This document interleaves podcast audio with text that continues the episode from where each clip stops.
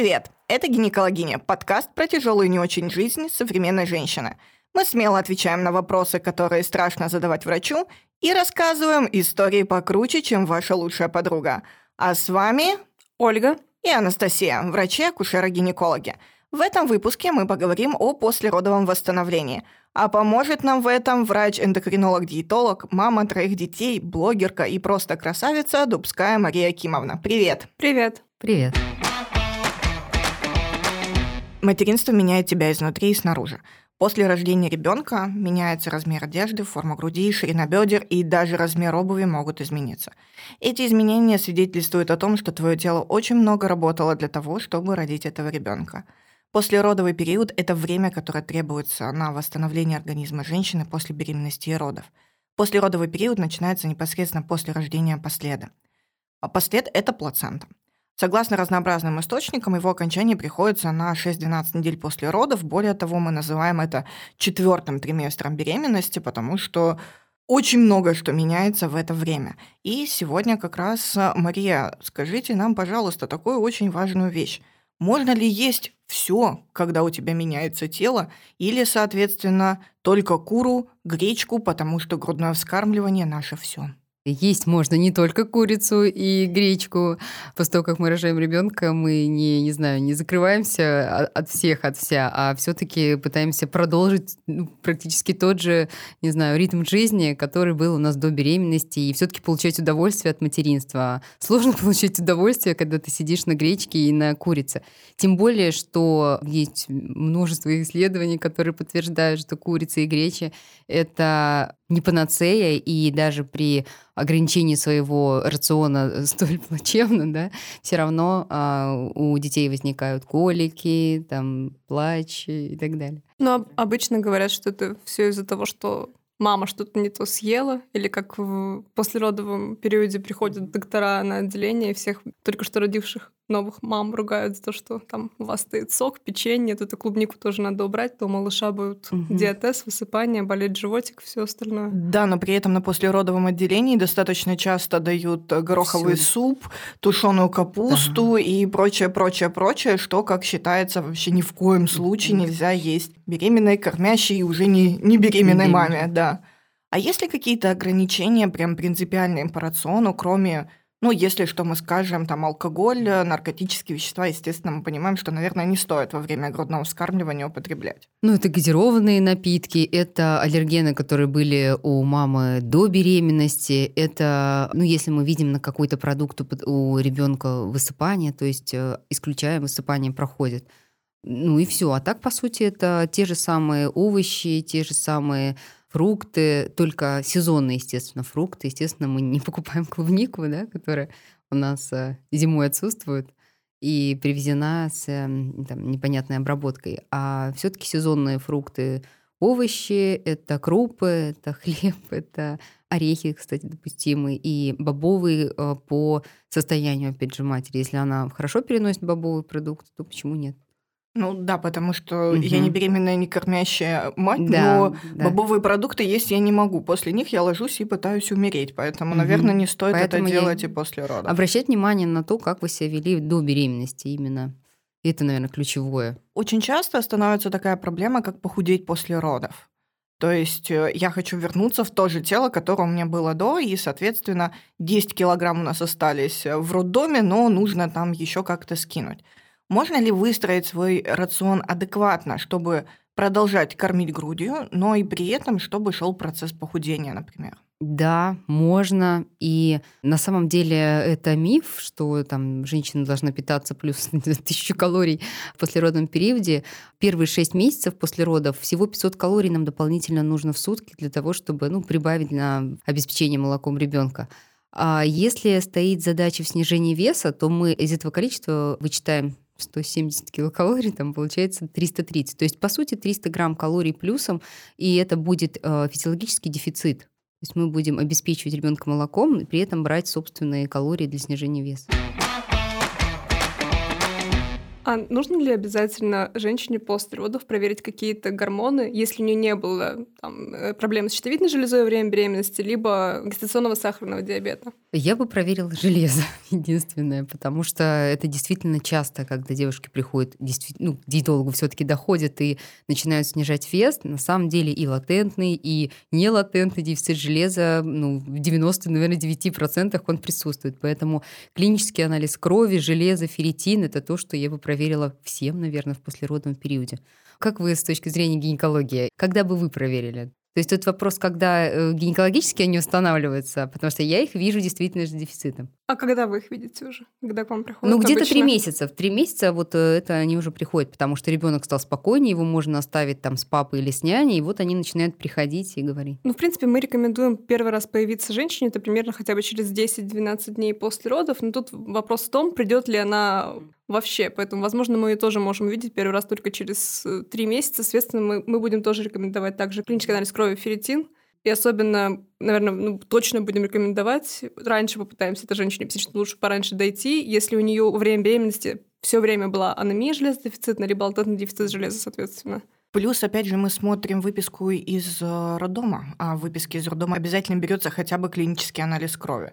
И, соответственно, если там гемоглобин был 100 при норме от 110, то мы прекрасно понимаем, что ничего хорошего мы не ждем. Более того, даже если там гемоглобин 112, и женщина пришла через два месяца, я не жду, что у нее будет э, обалденный анализ крови и обалденный ферритин. Это нужно тоже понимать. Обычно мы предлагаем провериться женщинам на ТТГ после родов, на глюкозу, на витамин D на D. самом деле, потому что это тоже очень важно. А во время беременности же мы берем. Во время беременности в первом триместре, и то это Мгм. не входит в обязательную программу, Да. да. Это По как желанию будет уже Ну, женщина. ТТГ входит, ТТГ глюкоза входит. входит. Да, да. Пероральный тест входит. Пероральный глюкозотолерантный тест – это выявление скрытого, наверное, если говорить так, скрытого сахарного диабета. То есть э, если у нее сахар там, в первом триместре больше 5,1, ей автоматически ставится диагноз гестационный диабет. А если в первом триместре он не выявлен, то мы проверяем его уже во втором триместре, это получается. Да, с 24 по 28, 28 неделю, неделю да. мы сдаем мы, мы с беременной женщиной Пытаемся да, его сдать, да. а, сдаем анализ крови на глюкозотолерантный тест. То есть это три точки.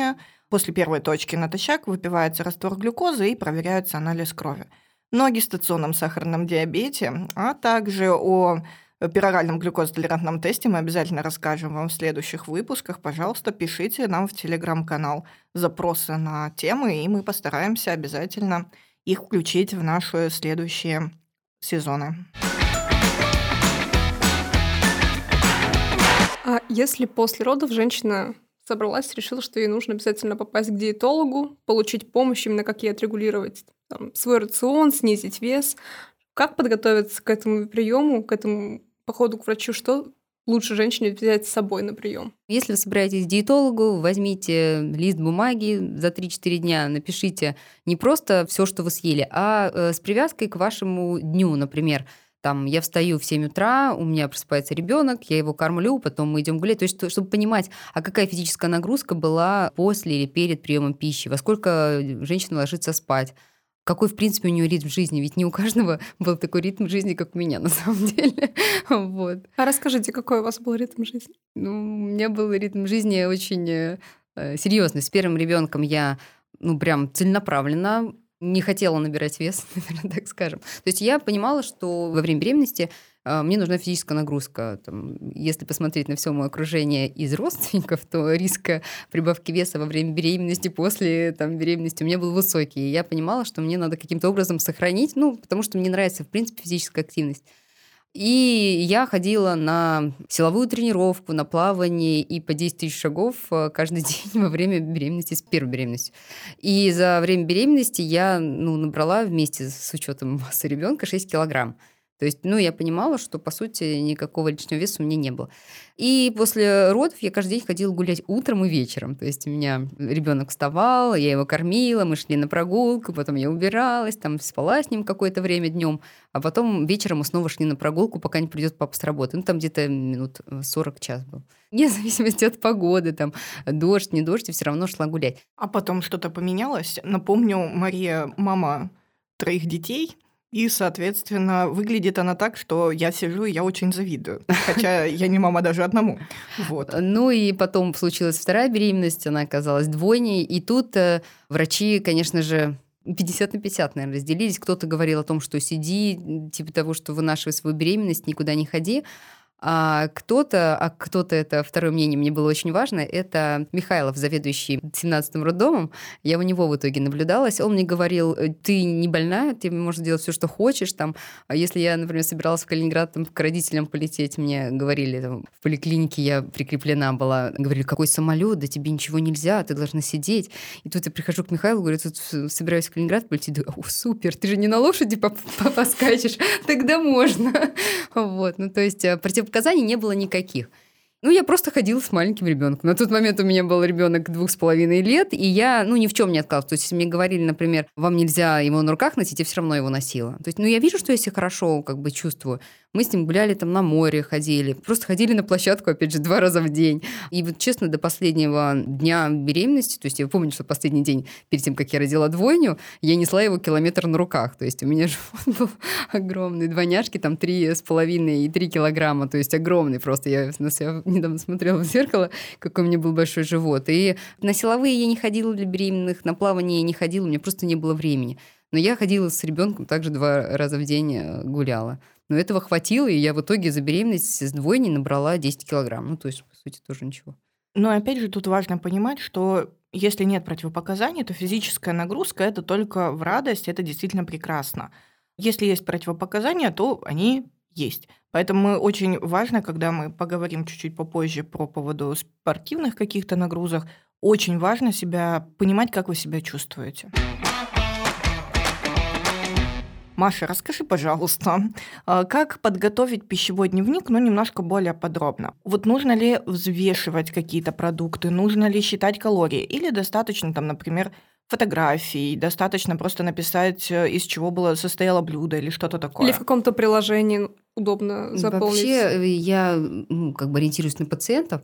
Кто-то ненавидит писать от руки, и для них это просто катастрофа. Особенно, кстати, мужчины, они ненавидят это делать. вот, да. Поэтому э, я не заставляю писать прямо от руки. Вот берите, и по моему шаблону, у меня там есть определенные шаблоны, пишите. То есть, если удобно в приложении просто отметить, что ты съел, и сделать это в ложках, там, не знаю, я готовила своему ребенку пюре съела, там, пробовала две столовые ложки, это тоже надо записать, потому что мамы недооценивают то, что они доедают за детьми или во время готовки пробуют. И когда ты спрашиваешь, а может быть, вы там что-то готовили? А, ну, конечно, я вот готовила, там, пять ложек того-то съела. То есть записывать просто все, что попадало. Например, я съела суп, это было, там, не знаю, 5 столовых ложек, или это была чашка, там, пиалка 200 миллилитров. Все, этого достаточно. И время, например, э, утром в 7 утра проснулась, э, в 7.30 съела 5 столовых ложек каши, все что угодно. Записывайте и в идеале написать что после того, как вы поели. Например, ела там, по голоду и после того, как поела, я не наелась, да, то есть через час мне снова захотелось есть, у меня снова голод.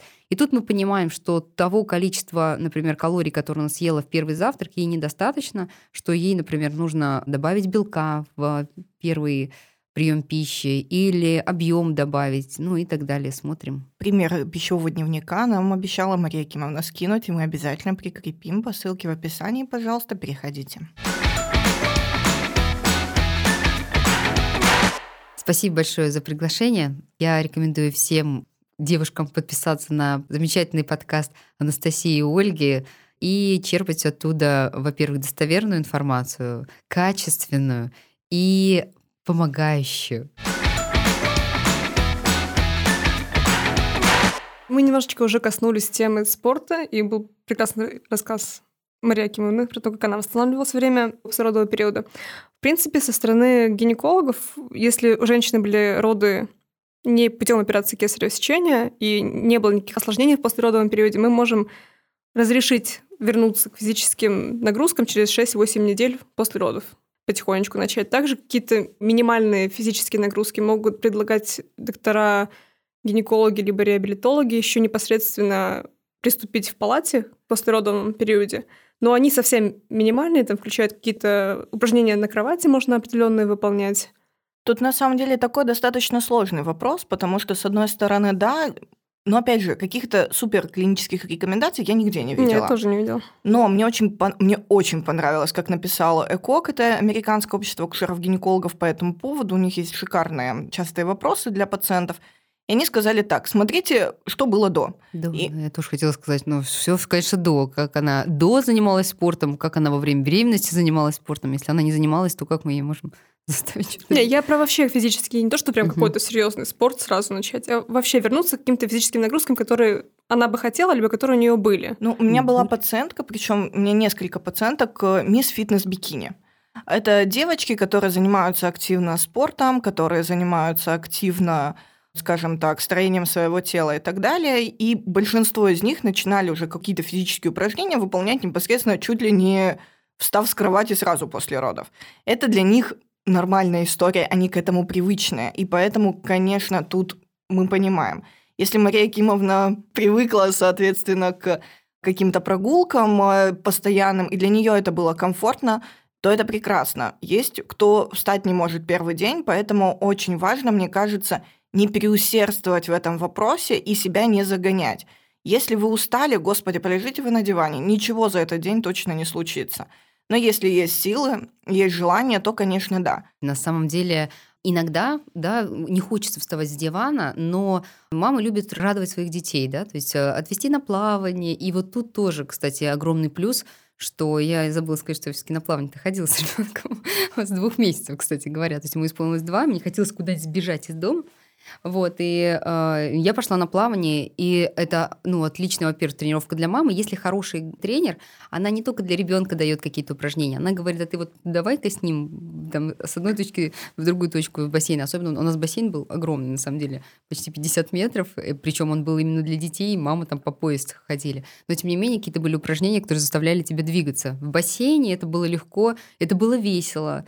А После бассейна мы шли в сауну. То есть э, какие-то занятия, которые доставят и тебе, и ребенку удовольствие. Или мягкая школа сейчас тоже модно. Там ребенок ползает, а ты рядом с ним начинаешь как-то. У, у меня в фитнес-клубе, куда я раньше ходила, было занятие йога для грудничков. Груднички в этот момент лежали где-то в углу, а, соответственно, мамы занимались йогой. Это действительно было очень здорово. Это позволяет мамам мы говорили в прошлом выпуске как раз про послеродовую депрессию, это позволяет социализироваться и позволяет немножечко отдохнуть морально, увидеть, что, боже, я женщина, я могу поднять ногу туда, или я не могу поднять ногу туда, но мне хорошо. И, в принципе, мышечная радость – это обычно очень такое приятное Эндорфин, чувство. Да. Мне еще кажется важно сказать, что не обязательно сразу возвращаться к полноценным тренировкам, например, там Мгм. по времени, или пытаться, как все остальные женщины в группе, которые не с маленьким ребенком, там 50-60 минут тренировку отпахать, а можно хотя бы начать какие-то там 5-10 минут, сколько вам будет комфортно для начала. Это уже будет Это, мне э, кажется, прекрасно. касается любой, люб- любой нагрузки, потому что э, я когда начинаю советовать, например, пациентам кардиотренировки, и они идут, и они убиваются за неделю так, что приходит, я, говорю, не могу, это не мой вид спорта. Я говорю, это в принципе не спорт, это такая физическая нагрузка, к которой надо потихонечку привыкать, а не вот это вот с головой, я все 60 минут, вот мне тренер сказал, цикл сделать с определенной скоростью. Я его иногда не делаю, потому что, ну, хотя я считаю, что у меня не- не- неплохая физическая нагрузка, я, например, не делаю его, потому что, ну, я- мне тяжело, я отошла, там, пропустила какой-то шаг. То есть не надо, да, действительно. Ну, в общем, бывает. плохая идея идти сразу на кроссфит, Ну, например. давайте Да. так, упороться – плохая идея. Вообще, всегда. Получать удовольствие, самое. Но вот, Да. кстати, насчет удовольствия. Бывает такое, что родственники, подруги, кто-то еще говорит, о боже, какой спорт у тебя после этого что сделает? Пропадет молоко. Вот сто процентов. Может ли как-то физическая нагрузка повлиять на лактацию? Не может, если это не действительно не э, изматывающая физическая нагрузка, как э, фитнес-бикини. вот, у девушек фитнес-бикини. А так нет, э, наоборот. Я, например, кормила первого до года и двух, то есть молоко никуда не пропало. И, кстати, вот тоже вопрос. А есть ли какие-то для кормящих женщин, есть какие-то противопоказания, может, какие-то упражнения, которые не стоит делать? Особенно, если там была, может, какая-нибудь э, травма Ну вот или тут, да, кесарево. если, если было кесарево сечение, то мы начинаем заниматься через э, три месяца. Если никаких э, не было противопоказаний во время беременности, там хорошо, комфортно прошла, то начинаем, я говорю, через полтора месяца заниматься физической нагрузкой. Если говорить про то, а что опасно, то это действительно силовые тренировки, больше 15 минут. Ход йога, противопоказания, это сауны длительные противопоказания, это а, длительное плавание в теплой воде, если температура воды больше 34 градусов – занятия на суше, если температура воздуха больше 25, и она занимается больше 40 минут. К этому вопросу еще на как раз вот ОКОК, который мы уже упомянули, да, это рекомендации для пациенток, было описано, что во избежание лактостаза кормление должно быть сразу после окончания тренировки либо до, что где-то вот привязка буквально несколько, в общем, до часа нужно покормить ребенка либо до, до тренировки, либо после тренировки. А не хочет все равно поймать и покормить, мало ли что. Это касается, естественно, грудных детей, потому что не надо ловить своих детей пяти лет. Пожалуйста. Кстати, а, про спорт. Прямо сразу женщины ожидают, что вот э, сейчас живот пройдет, и я стану как была. И тут э, случается маленькая проблема, потому что как была, почему-то не становится, особенно сразу. Тем более у нас, мне кажется, Инстаграм несет в себе очень отрицательный заряд в этом вопросе, когда э, блогеры-миллионники, там, Оксана Самойлова, Ким Кардашьян, Сирена Уильямс и прочие-прочие селебрити, звезды, да, продемонстрировали после там четвертых, пятых родов сразу идеальные кубики пресса, все у них идеально, все у них классно. Действительно ли такое возможно, или это скорее, мягко скажем, хитрость пластических хирургов? Ну, скажем мягко, да, это хитрость пластических хирургов, потому что, ну, такого не бывает. Особенно после пятых родов точно. После первых, э, возможно, там через полтора месяца живот начинает подтягиваться, если вы занимались физической нагрузкой до. Есть же еще предрасположенность к там, растяжкам на животе, правильно? То есть эти еще генетическая предрасположенность к тому, как ты будешь восстанавливаться после родов. Но если в целом там предрасположенности никакой нету, и вы занимались спортом до, то после родов я согласна, что живот может быть через 2-3 месяца уже, ну, я видела. Я видела такой живот.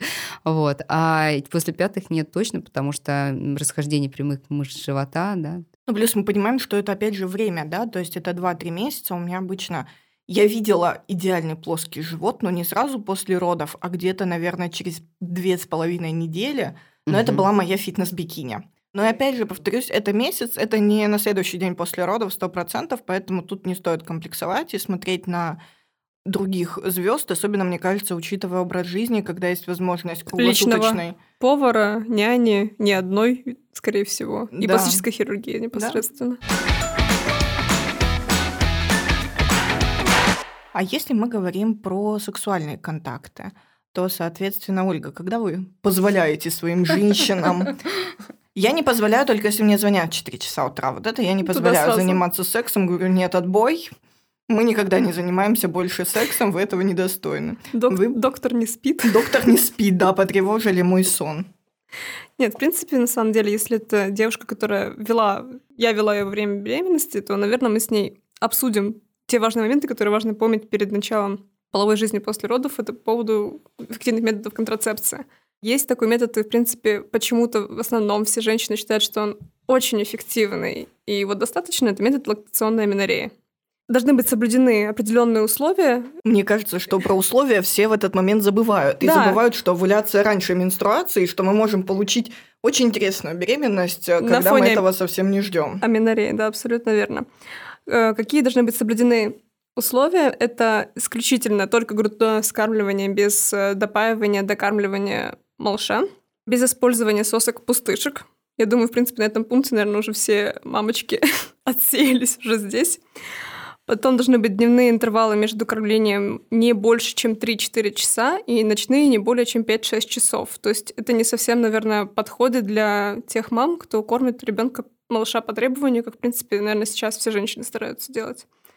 Возраст малыша не должен быть старше, чем 6 месяцев, и после родов, соответственно, не должно было быть ни одной менструации. Если все-все эти условия соблюдены, то тогда считается, что это метод лактационной аминореи. А какие методы ты обычно рекомендуешь своим беременным? Беременные уже не все, все хорошо. Беременные уже редко требуют контрацепции, но, соответственно, после родов какой метод Что мы можем предложить? Да. Мы можем предложить варианты гормональной контрацепции, либо чисто прогестиновые контрацептивы, они не будут противопоказаны на пригрудном вскармливании, либо варианты э, с установкой, опять-таки, это прогестины с установкой подкожного импланта, либо спирали. Само собой, барьерная контрацепция тоже может иметь место, соответственно. Ну да, можно еще, в принципе, и не гормональные спирали, это тоже Да, неплохо можно. работает в послеродовом периоде. Единственное, есть всегда свои плюсы и минусы, обязательно важно обращаться к специалистам. И обсудить с девушкой вообще, в принципе, ее запрос, ну, какой бы она хотела метод использовать. Ты говоришь, во время беременности не всегда, а в смысле... Но если, например, у нас получается, что во время беременности у пациентки нет постоянного полового партнера, имеет право, в конце концов. А, ты имеешь в Либо- виду с точки зрения инфекции? А, Скорее, когда- да, да, Слушайте, да. я думаю, интересно. Нет, нет, э, забеременеть вторым сложно. Во время беременности Так вот я и говорю, зачем тогда... А, Нет, у меня была очень интересная, ну, я бы не сказала, что это пара, потому что их было не двое. А, Это было два мужчины и одна женщина. И вот они пытались понять, кто из них отец ребенка, и, соответственно, там требовалась барьерная контрацепция, потому что у них были достаточно специфические отношения. Или когда у тебя на учете стоит... э, Это, это вообще было ужасно на самом деле. Любовница и жена. И они стоят у тебя на учете, и их мужчина очень идеально записывал всегда, почти подряд. Я не знаю, как ему помогала Всевышний какой-то, я не знаю, Всевышние силы, но они даже почти ни разу не пересеклись.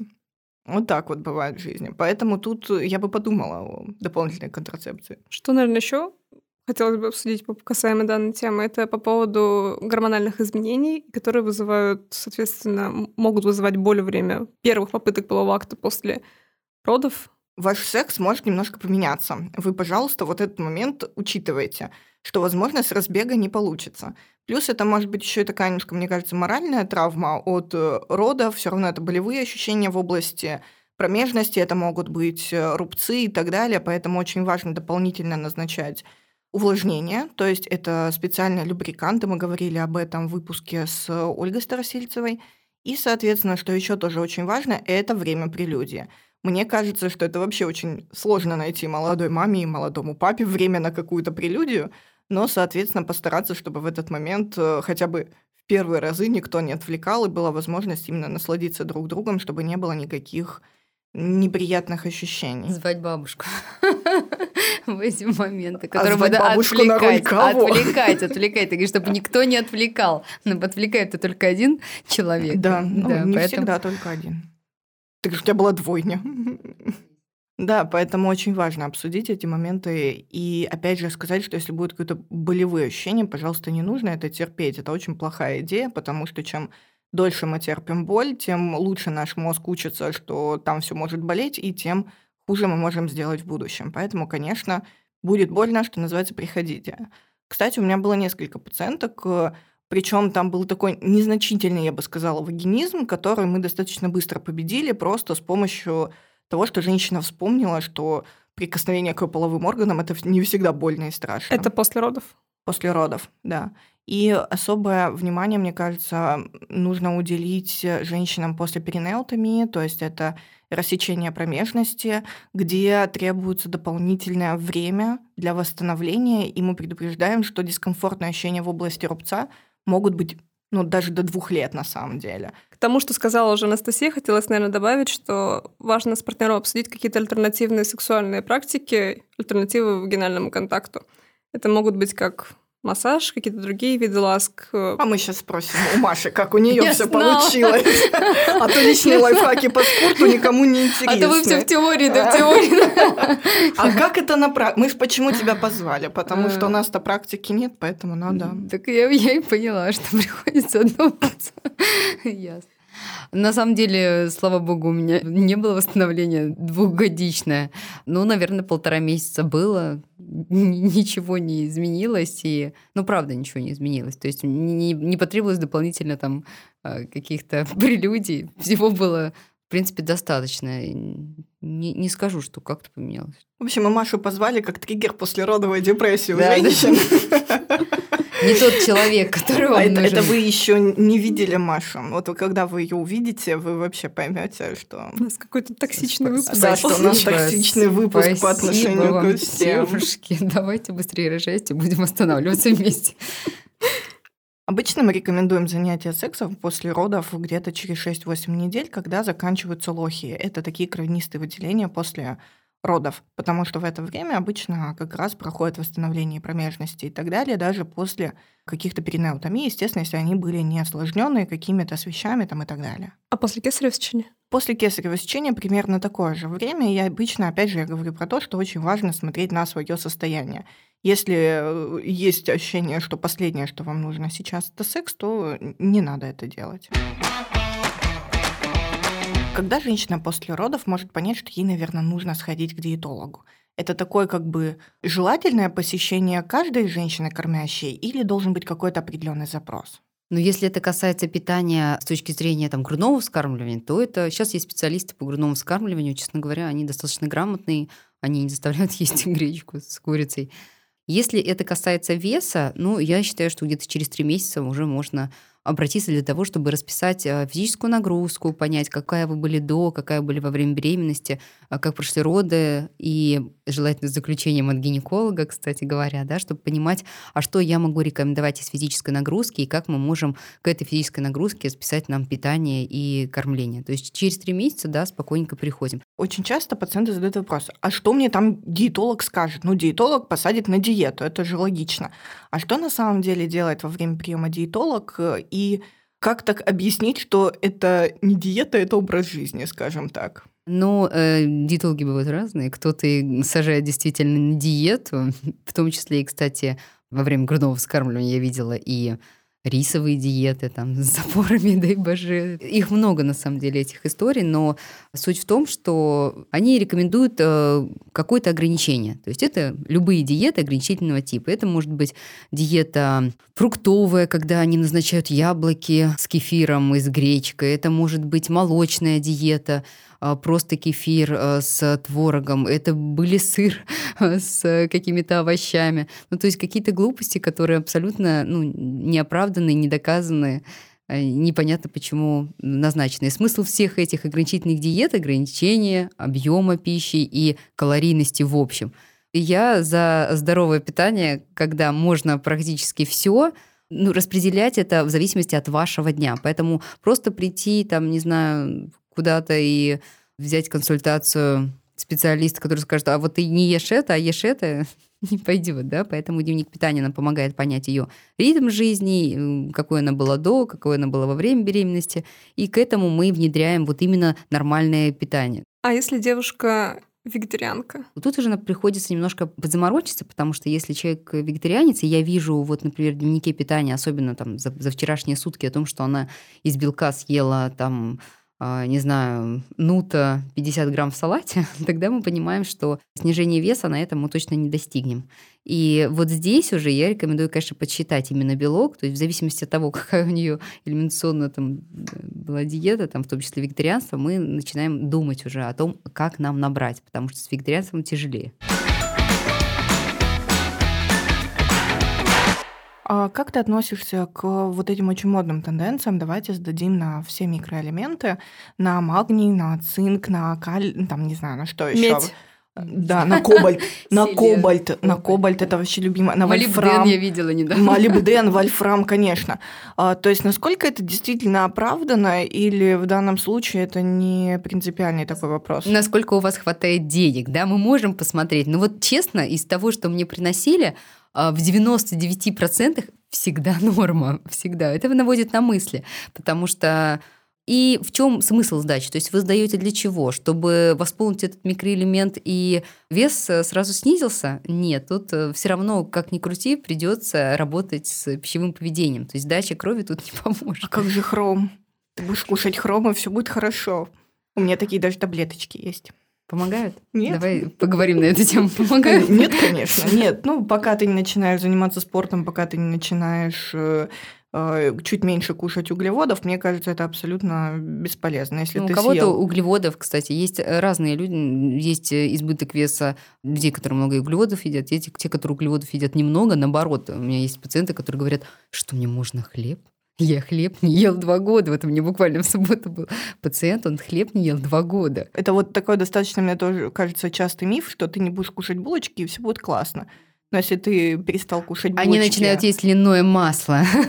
О, Пить его. да, Пить его на завтрак, на обед, на ужин. Добавлять во все салаты, потому что где-то они прочитали, что омега-3, 6, 9, они все способствуют снижению веса. А, Кстати, если мы поговорим про омега-639, вот эти суперфуды, которые продаются как диетические, раньше были очень модные льняные батончики, плюс еще другие батончики и так далее. Насколько их можно положить в сумочку, например, пока ты идешь на прогулку с малышом? Супер. Я рекомендую как раз-таки брать э, суперфуды на прогулку, потому что это источник белка, и источник полиненасыщенных жирных кислот, и источник углеводов. То есть это действительно хороший перекус.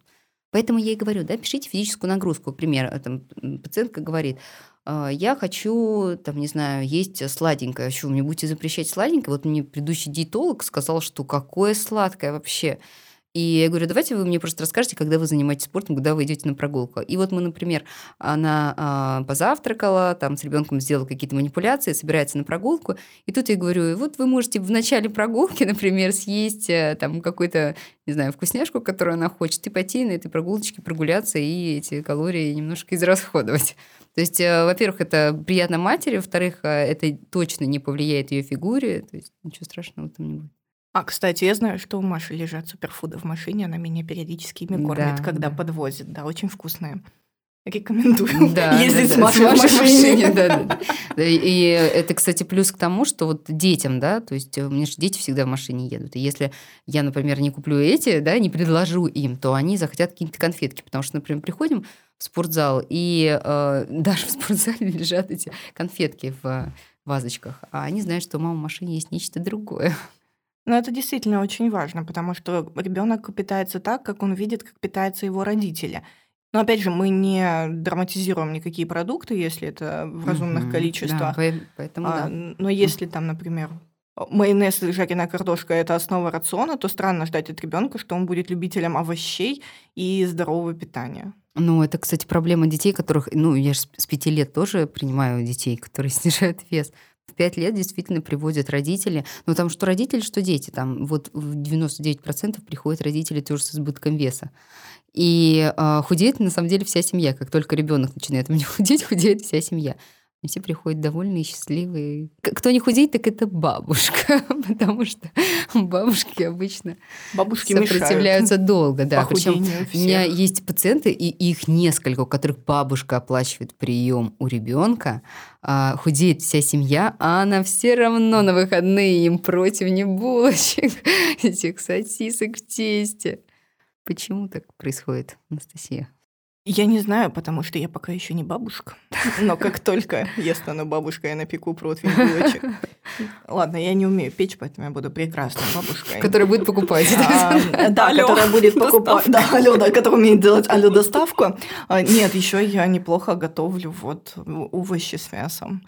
Потому что мне не лень это все поставить тушить и уйти лежать на диване, потому что лежать на диване мой любимый вид спорта. Главное, ножки правильно вытягивать. Наш выпуск подходит немножечко к концу, поэтому, Маш, я тебя очень попрошу немножечко, может быть, суммировать и дать советы, лайфхаки кормящим женщинам, э, что можно, что нельзя, когда, что начинать и так далее. В послеродовом периоде есть можно, ну, практически все, если нет э, исключений там, с точки зрения аллергии у ребенка и вашей аллергии до беременности и во время беременности. А Если есть какие-то вопросы по весу, да, то есть если вы хотите снизить вес, то обращайтесь, мы диетологи рядом, гинекологи рядом, которые э, помогут вам в снижении веса. Что касается физической нагрузки, то если это обычные роды, неосложненные, естественные, возвращаться к физической нагрузке можно уже через э, полтора месяца. Если это были какие-то роды там, с кесарево сечением или осложненные, то начинаем уже через три месяца. А, ну, и я, кстати, хотела девушкам сказать, чтобы они долго не засиживались в декрете, потому что все-таки стимул должен быть выйти куда-то. Одно дело, когда ты там для себя пытаешься снизить вес, другое дело, когда ты выходишь на свою любимую работу, например. Кстати, я уже двух месяцев тоже выходила на работу, вот у меня где был еще стимул. Итак, резюмируя наш выпуск, можно сказать очень четко. Пожалуйста, кушайте все, что хотите, в зависимости от вашей физической нагрузки. Занимайтесь физической нагрузкой тогда, когда вы будете к этому готовы.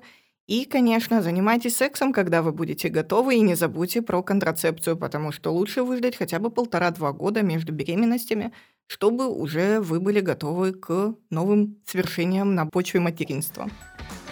Мы надеемся, что выпуск получился для вас интересным и полезным. Слушайте подкаст «Гинекологини» на тех площадках, где вы обычно слушаете подкасты.